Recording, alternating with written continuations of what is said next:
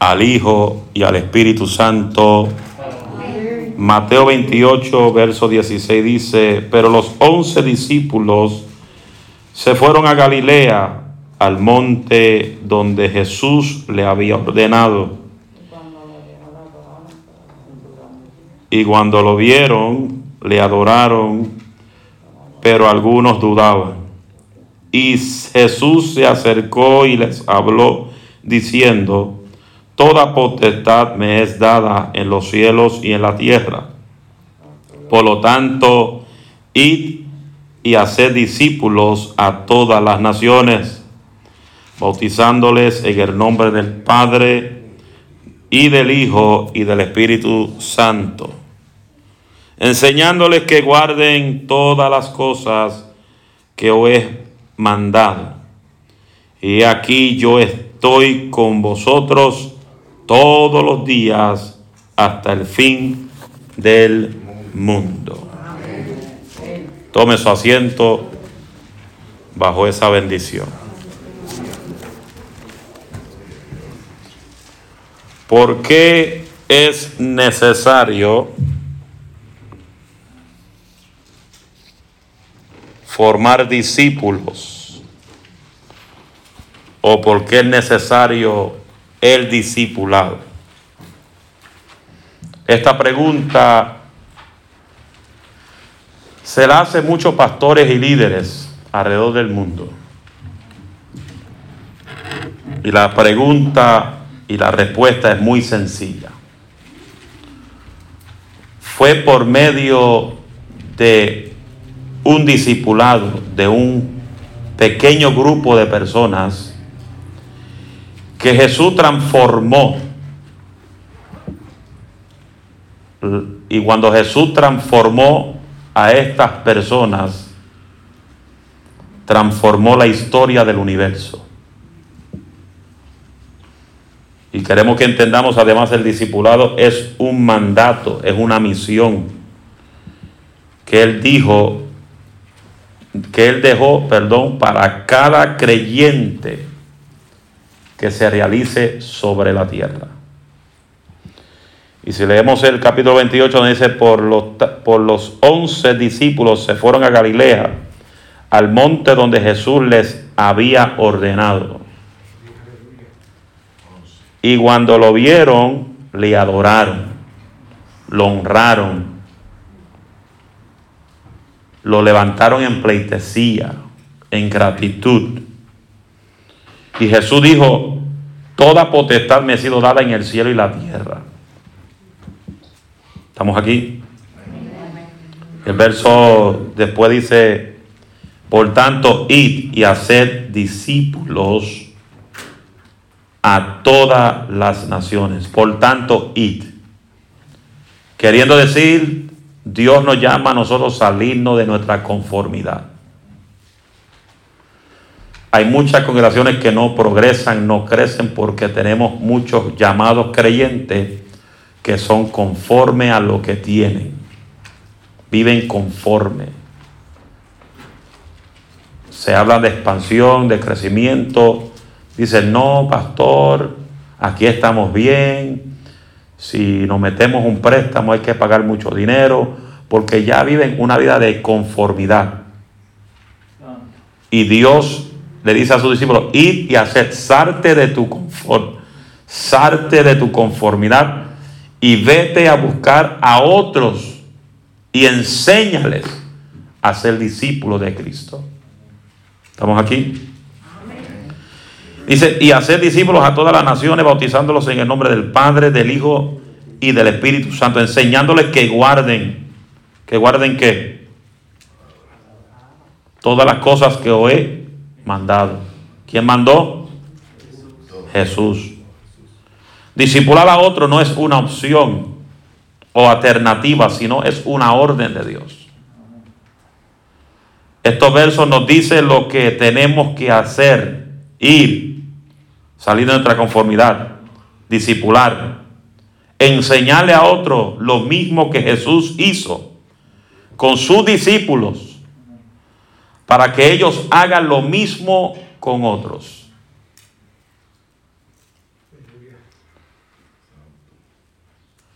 Porque Jesús le dio tanta importancia. ¿Por qué Jesús le dio tanta importancia al discipulado? A discipular. Porque la clave del crecimiento de la iglesia es tener verdaderos discípulos. Yo le digo una cosa, podemos tener una iglesia llena de gente,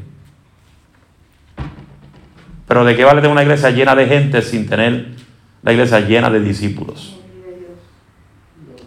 El crecimiento no, es, no está basado en la cantidad de personas que hagan la confesión de fe, sino cuántas, cuántos continúan en el camino. Los ministerios que en realidad crecen y son efectivos son aquellos que disipulan gente para multiplicarse. Ahora nos preguntamos, ¿cómo nos multiplicamos? ¿Cómo nos multiplicamos? Siendo discípulos.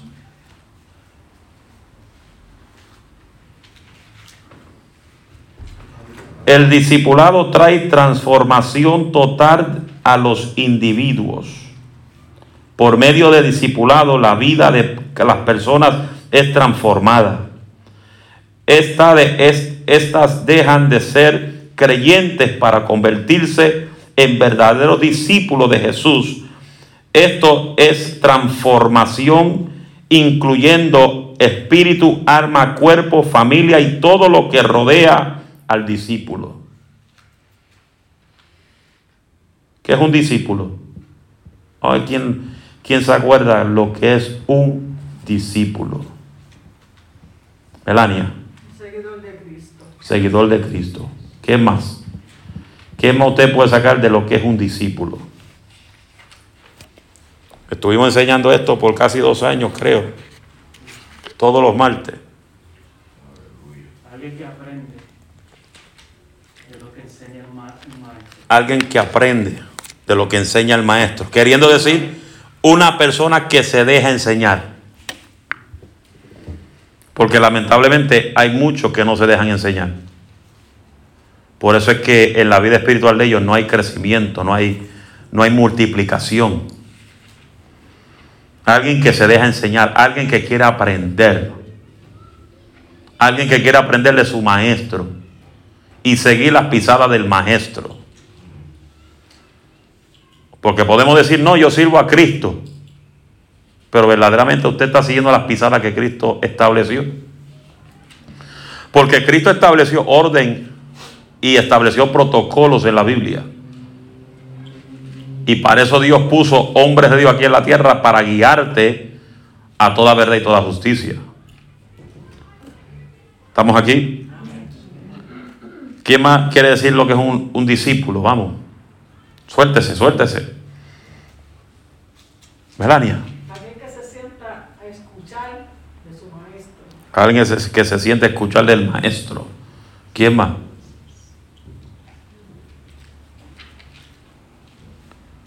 Mientras usted piense, voy a seguir un poquito. ¿Cuáles son las, cuáles son las causas principales por las cuales los líderes de hoy no se multiplican ni disipulan a otros. Voy a repetir la pregunta. Y si usted quiere que escribirla, escríbela. ¿Cuáles son las causas principales por las cuales los líderes de hoy no se multiplican ni disipulan a otros? Número uno, por ignorancia. Los líderes no saben cómo disipular ni se interesan en buscar indagar cómo hacerlo. Además, ellos mismos no han sido discipulados porque no, no tienen a quien imitar. Número dos, la inseguridad. Existen muchos líderes que no conocen su identidad y eso los lleva a sentirse inseguros de los dones, los talentos y la unción. La inseguridad es el resultado de dos fallas de carácter de un líder. ¿Estamos aquí? Número tres. La inmadurez. Por esto, por esta, por esta Por esta, el líder piensa que los dones y los talentos de otros son una amenaza para él y para su ministerio. Número cuatro, la falta de identidad. Esto se halla en líderes que no saben quiénes son en Dios, ni cuál es su llamado y su posición. Cuando lleguen, cuando alguien que está bajo su cargo se levanta con mayor unción y carisma, se sienten amenazados. Número 5. Temor a delegar. ¿Cómo delegamos? Estamos dando autoridad para que otros hagan lo mismo que nosotros hacemos. Y a veces los líderes no delegan porque creen que la gente no harán bien el trabajo. Otros piensan que abusarán de esa autoridad o que les sobrepasarán y lograr sobrepasarán logrando tomar su lugar. Número 6. Temor a delegar. A delegar. Delegar. Número 6. ¿Verdad? La falta de un modelo. Los líderes se reproducen según su género. Pero si no tienen un mentor o un padre que lo tome de la mano y los ayude a desarrollarse, entonces no sabrán cómo reproducirse. Número. No están atentos. Siete. La falta de un corazón de padre. Un padre no busca sobresalir, sino que desea que sus hijos se levanten y se multipliquen. Ese es, el, la, ese es su mayor satisfacción. Eso es lo que es cuando una persona entiende y le falta carácter de ser un verdadero discípulo. Por eso yo, yo he viajado tanto. ¿Cuántos años he viajado?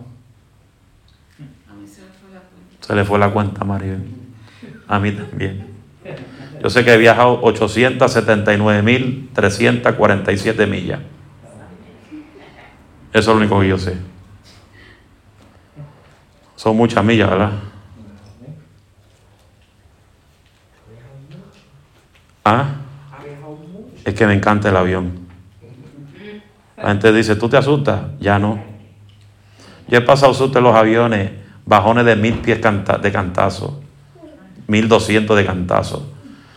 He viajado en medio de una tormenta de rayos. Ay, qué lindo se ve eso en el cielo. Porque usted ve los rayos blancos acá arriba, pero cuando tú estás allá, cuando tú estás allá arriba, tú ves los rayos en diferentes colores.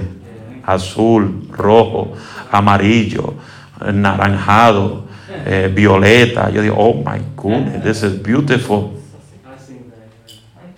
¿Lo has visto en el aire? Ah, está bueno, te montaste un avión. Y eso es lo más hermoso. Cuando iba para Texas ahora, ese avión dio unos, unos temblores y, sacudía y Espíritu Santo, tú estás aquí, andabazo.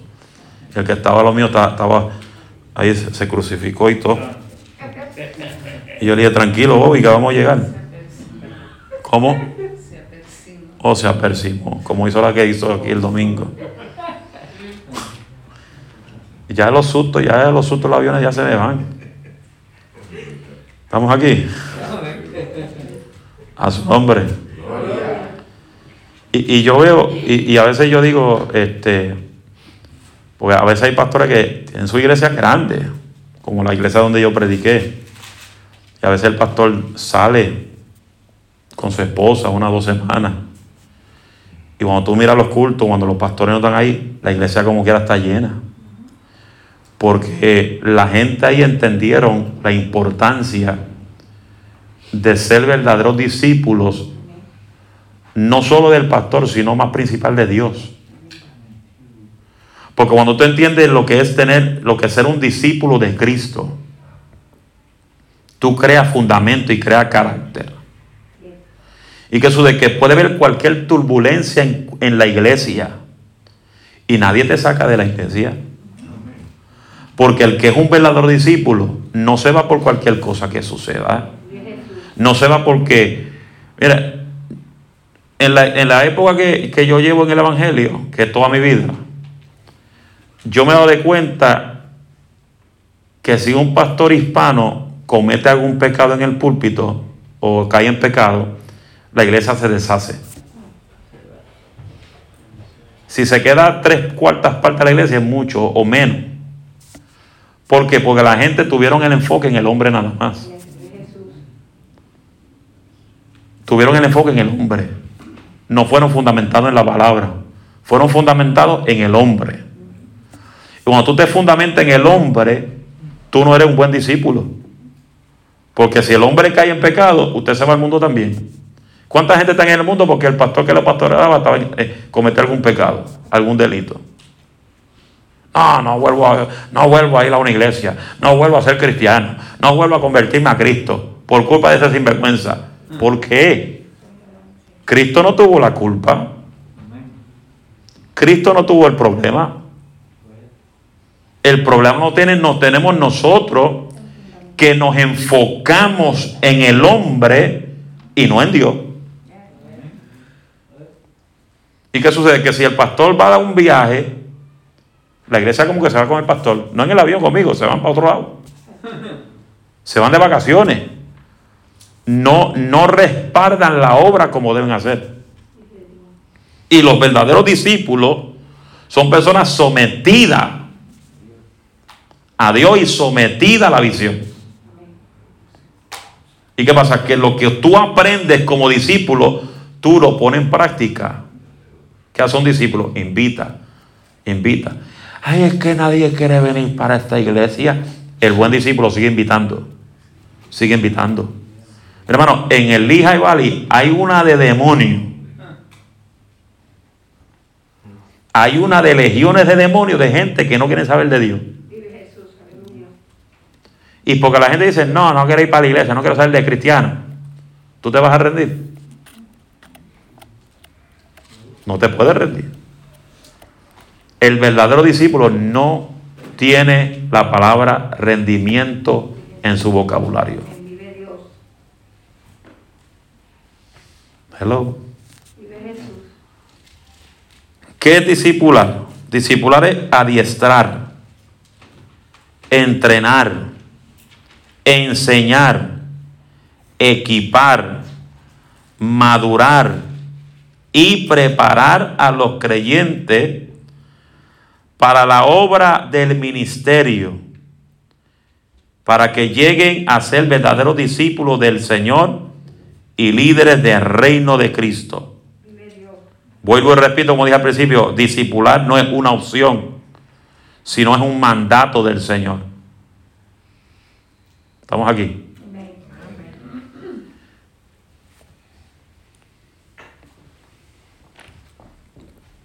¿Qué es un discípulo? Ahora vamos a hablar un poquito de lo que es un discípulo. Un discípulo es aquel que se apega y se ata a alguien con el propósito de adquirir conocimiento y el conocimiento lo pone en práctica. Y ser enseñado, instruido, adiestrado y formado para desarrollar su potencial en Dios. Lo voy a repetir porque hay gente que lo están escribiendo. Repito. Si voy muy rápido, usted mira, pastor. Mira, Bobby, slow down. Slow down, you're going too fast.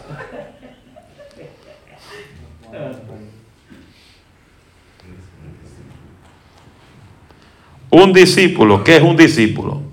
¿Ya escribe esa parte? Ok. Un discípulo es aquel que se apega y se ata a alguien. con el propósito de adquirir conocimiento y ponerlo en práctica.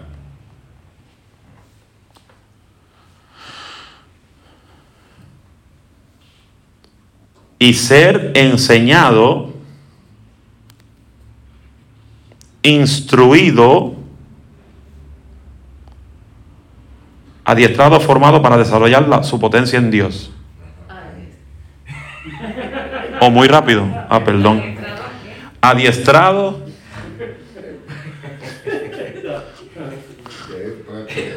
adiestrado y formado para desarrollar su potencial en Dios.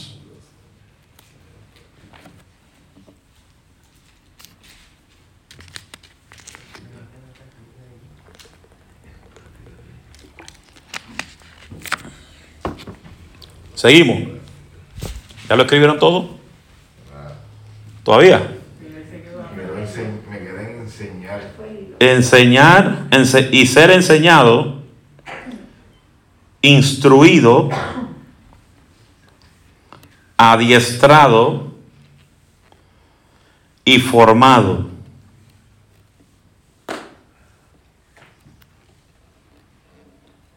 para desarrollar su potencial en Dios. Para desarrollar su potencial en Dios.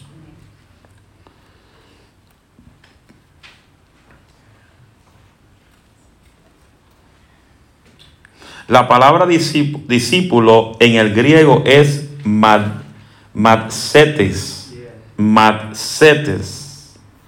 La palabra discípulo en griego es matsetes. M-A-D-S-E-T-E-S.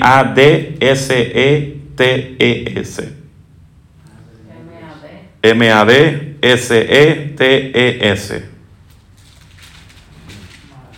Matsetes.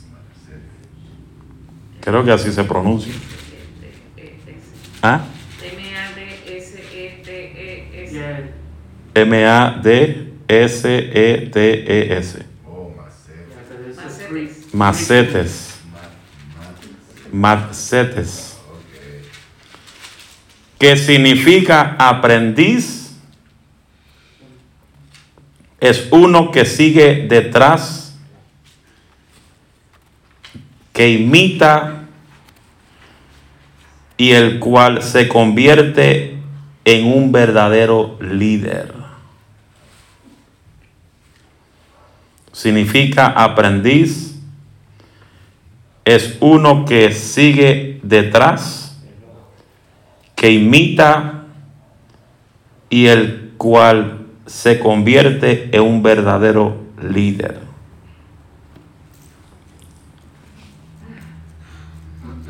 Amén. Amén. Una persona no puede ser líder y dirigir si primero no aprende a seguir a otros. Como dije, no sé si lo dije el domingo, José sirvió en un pueblo pagano que gobernaba Faraón y fue leal a Faraón. Porque él aprendió a ser discípulo desde su pequeña edad aprendió a ser discípulo de su padre. Fue discípulo pastoreando ovejas. Aprendió a ser obediente en todas las áreas. Por eso fue que Dios lo puso en alto en el palacio, en un pueblo pagano, un país pagano, y sirvió como segundo al mando de ese país pagano bajo la autoridad de Faraón, porque él entendió que para poder ser número uno tenía que ser un buen número dos. Porque para ser un número uno, tú tienes que aprender a ser un número dos, y si no aprendes a ser un número dos, menos será un número uno bueno. Eso está lo que se llama la lealtad, ser leal. Y un verdadero discípulo es leal en todo no es desleal. Un discípulo que critica a la iglesia no es leal. Un discípulo que habla mal de los hermanos no es leal. Eso no es un discípulo. Un discípulo cuida a su hermano. Un discípulo vela la espalda del otro hermano. ¿Estamos aquí? Un discípulo no se siente en mesa a escuchar chisme de nadie. Santo.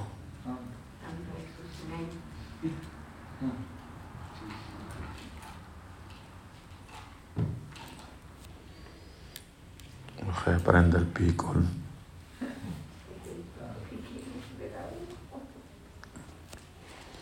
Disculpe que padezco de alergia en los ojos. ¿Dónde me quedé?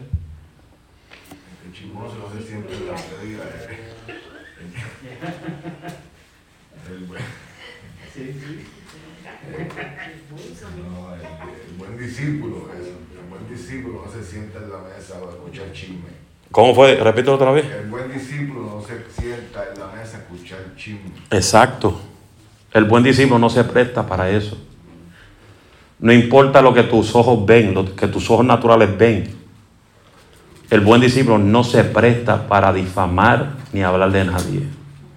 Mira, yo, yo antes vine para acá, llamé a un muchacho que, que se está restaurando, está levantándose, era un predicador y por causa de dos, cuatro años atrás se deslizó, cayó, volvió a la droga y está volviendo a levantarse, lleva como un año levantado y ya el pastor le lo puso a predicar esta semana, ya después de un año que está restaurándose, ayunando, buscando a Dios. Y estuve viendo un video que él está haciendo en live en Facebook y él está haciendo un video de, porque alguien se puso a hablar de él, lo estaba criticando y él puso a hacer un video en live, que por ahí están hablando de uno. Mire, si uno es un buen discípulo, yo quiero que usted entienda esto, si usted es un verdadero discípulo, van a hablar más de ti. Lo repito, si usted es un buen discípulo y hace lo que Dios quiere que usted haga, prepárese para que van a hablar de usted. Te van a criticar, te van a difamar, se van a levantar en tu contra de todas las formas. Pero ¿qué te dice la Biblia? Estate tranquilo, no te defienda. Éxodo 14, 14 dice, vosotros estaréis tranquilos porque Jehová es que pelea vuestra batalla. Éxodo 14, 14, escríbalo. Todos los días léalo. Éxodo 14, 14. 14. Mantente tranquilo. El buen discípulo se mantiene tranquilo. Porque Jehová es el que pelea vuestra batalla. Tú no peleas. El que pelea por ti se, se llama Jehová.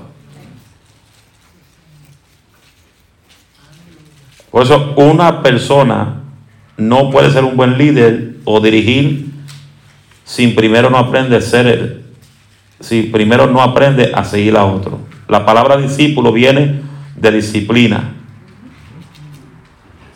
que es una, una virtud que no puede faltar en un buen aprendiz.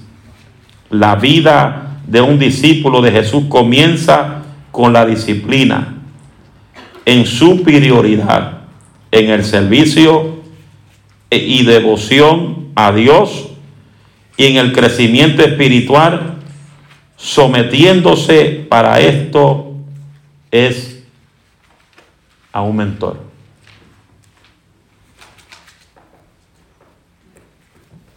¿Qué es un mentor? ¿Quién sabe lo que es un mentor? ¿Qué es un mentor?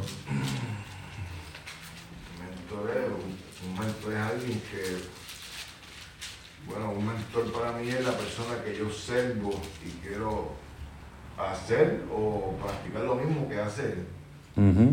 Melania, que cuida a uno. ¿Alguien más? Pastora, levantó la mano. No, no la levante, pero. Sí, vi que hiciste así. Bueno, este, un mentor es alguien de lo que dijo Melania que cuida, pero también que se ocupa en enseñar, en ser ejemplo. Porque cuando tú enseñas, también tú tienes que dar ejemplo, porque entonces la persona a quien se le está siendo un mentor va observando cuáles son las actitudes y actitudes de, la- de- de- de un mentor. Digo, y esto lo estoy explicando más o menos basado en, en- yo, yo, yo he sido mentor eh, cuando trabajaba en el banco. Me llamaban la mentor porque yo era la que enseñaba a las personas que llegaban nuevas para que hicieran exactamente lo que yo les estaba enseñando. Amén. Madre, levantaste la mano. ok. Pero es, es más o menos lo que están diciendo todo el mundo, es una persona con experiencia, con conocimiento, que, que enseña a otra persona que no tiene conocimiento. Amén. Un mentor es una persona que tiene la habilidad de identificar y desarrollar el potencial de sus discípulos por medio de invertirse en ellos. La habilidad de, de identificar y desarrollar el potencial de sus discípulos por medio de invertirse en ellos con sus dones y talentos para llevarlos a cumplir la voluntad de Dios en sus vidas. Lo repito, un mentor es una persona que tiene la habilidad de identificar y desarrollar el potencial de un discípulo por medio de, la, de- por medio de invertirse en ellos con sus dones y talentos para llevarlos a cumplir la voluntad de Dios en ellos. Amén. ¿Cómo se reproduce un mentor? El mentor debe invertirse por largo tiempo. El tiempo segura- segur- surgi- sugerido es aproximadamente de seis meses a un año para que uno se convierta en un mentor. Puede ser menos, puede ser más. Eso depende de la relación entre el mentor y el discípulo. Un mentor debe invertir todo lo que tiene en su discípulo. Debe invertir todos sus recursos materiales y espirituales con el fin de lograr el éxito en su tarea. Eso es un verdadero mentor. ¿Estamos aquí? Diga mentor. Cuando una persona pone dinero para ahorrar en el banco y quiere ganar mucho en interés, debe invertir mucho dinero por un largo periodo de tiempo.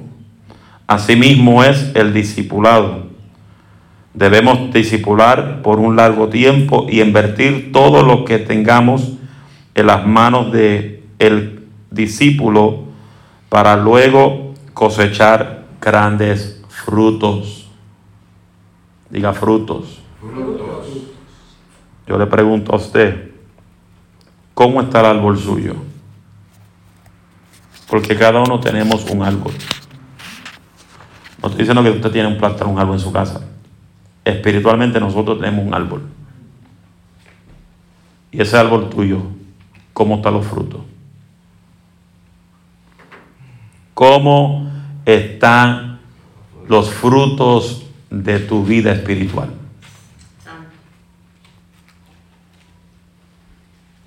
¿Estás tú desarrollándote para ser verdadero discípulo? ¿O simplemente sigues convirtiéndote en un simple creyente dentro de la iglesia? Un discípulo es mucho más que simplemente venir a la iglesia. Un discípulo es, es mucho más que venir a aplaudir, que venir a cantar un corito que venir a tocar un instrumento, que entrar por esa puerta.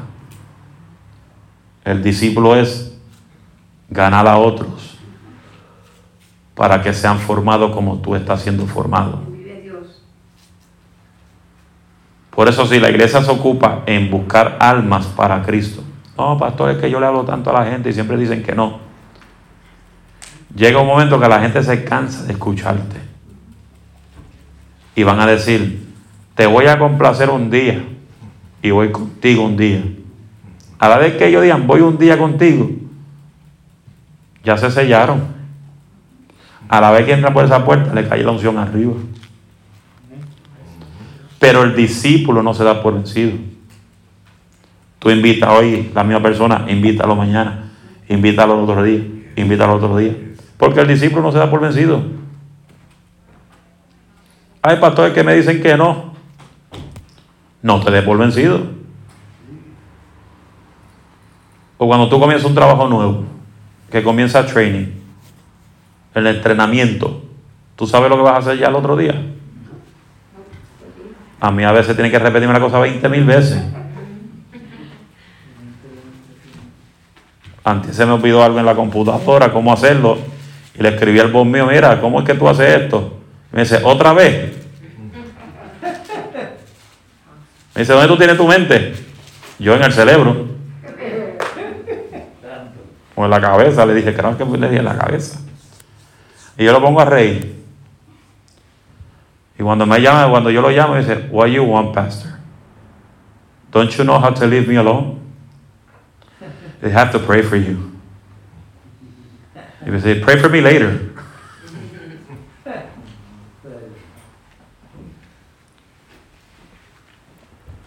Pero el discípulo no se da por vencido. El discípulo es aquel que ama aprender más cada día. Le pongo un, que, que le pongo un ejemplo. Le pongo un ejemplo. Y el ejemplo va a ser por la que dijo que, para que dijo que sí. Pues fue la única que dijo que sí.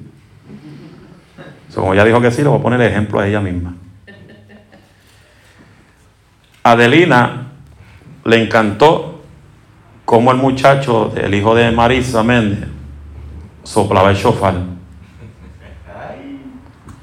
Y ese mismo día ella me dijo, pastor, yo quiero tocar esa cosa y me voy a comprar uno. Y le llegó el que ella compró. Y me escribió, creo que fue, lo traté de soplar y no me... Ahora mismo tengo un dolor en todo este lado porque tuviera sopla. Sopló y sopló y no le salía ni, ni el pío. ¿Y qué yo le escribí? Sigue para adelante porque rendirte no es la opción y, y frustrarte porque no lo puedes soplar bien no es para rendirte. ¿Y qué yo hice? Busqué dos o tres videos de cómo soplar el chofar en YouTube y se lo envié. Toma, practica, porque practicando te hace mejor. Se sorprenden cuando me escuchan soplando, de verdad. No, cuando usted lo sopla, usted lo va a soplar aquí todos los días. Sí, todos los días. Y en la oración lo sopla para que se despierten los que están dormidos. No se sorprendan, ni se asusten, ni miren para atrás, ni para donde. Gloria. No, usted cuando esté lista, usted traiga eso y sople por ahí para arriba. Ah. Que tiene el permiso de pastor. Gracias. Eso, eso suena bonito.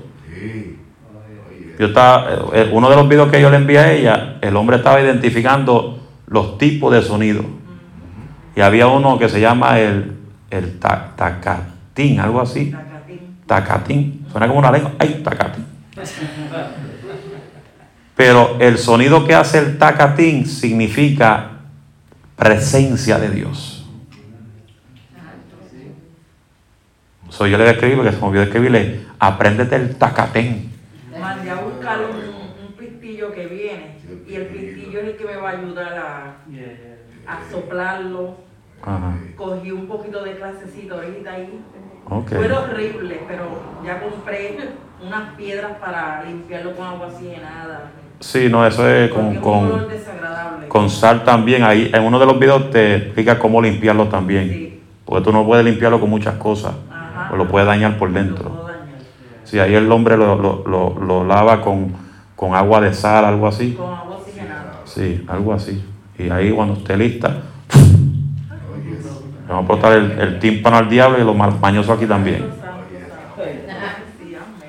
Sí. Sí.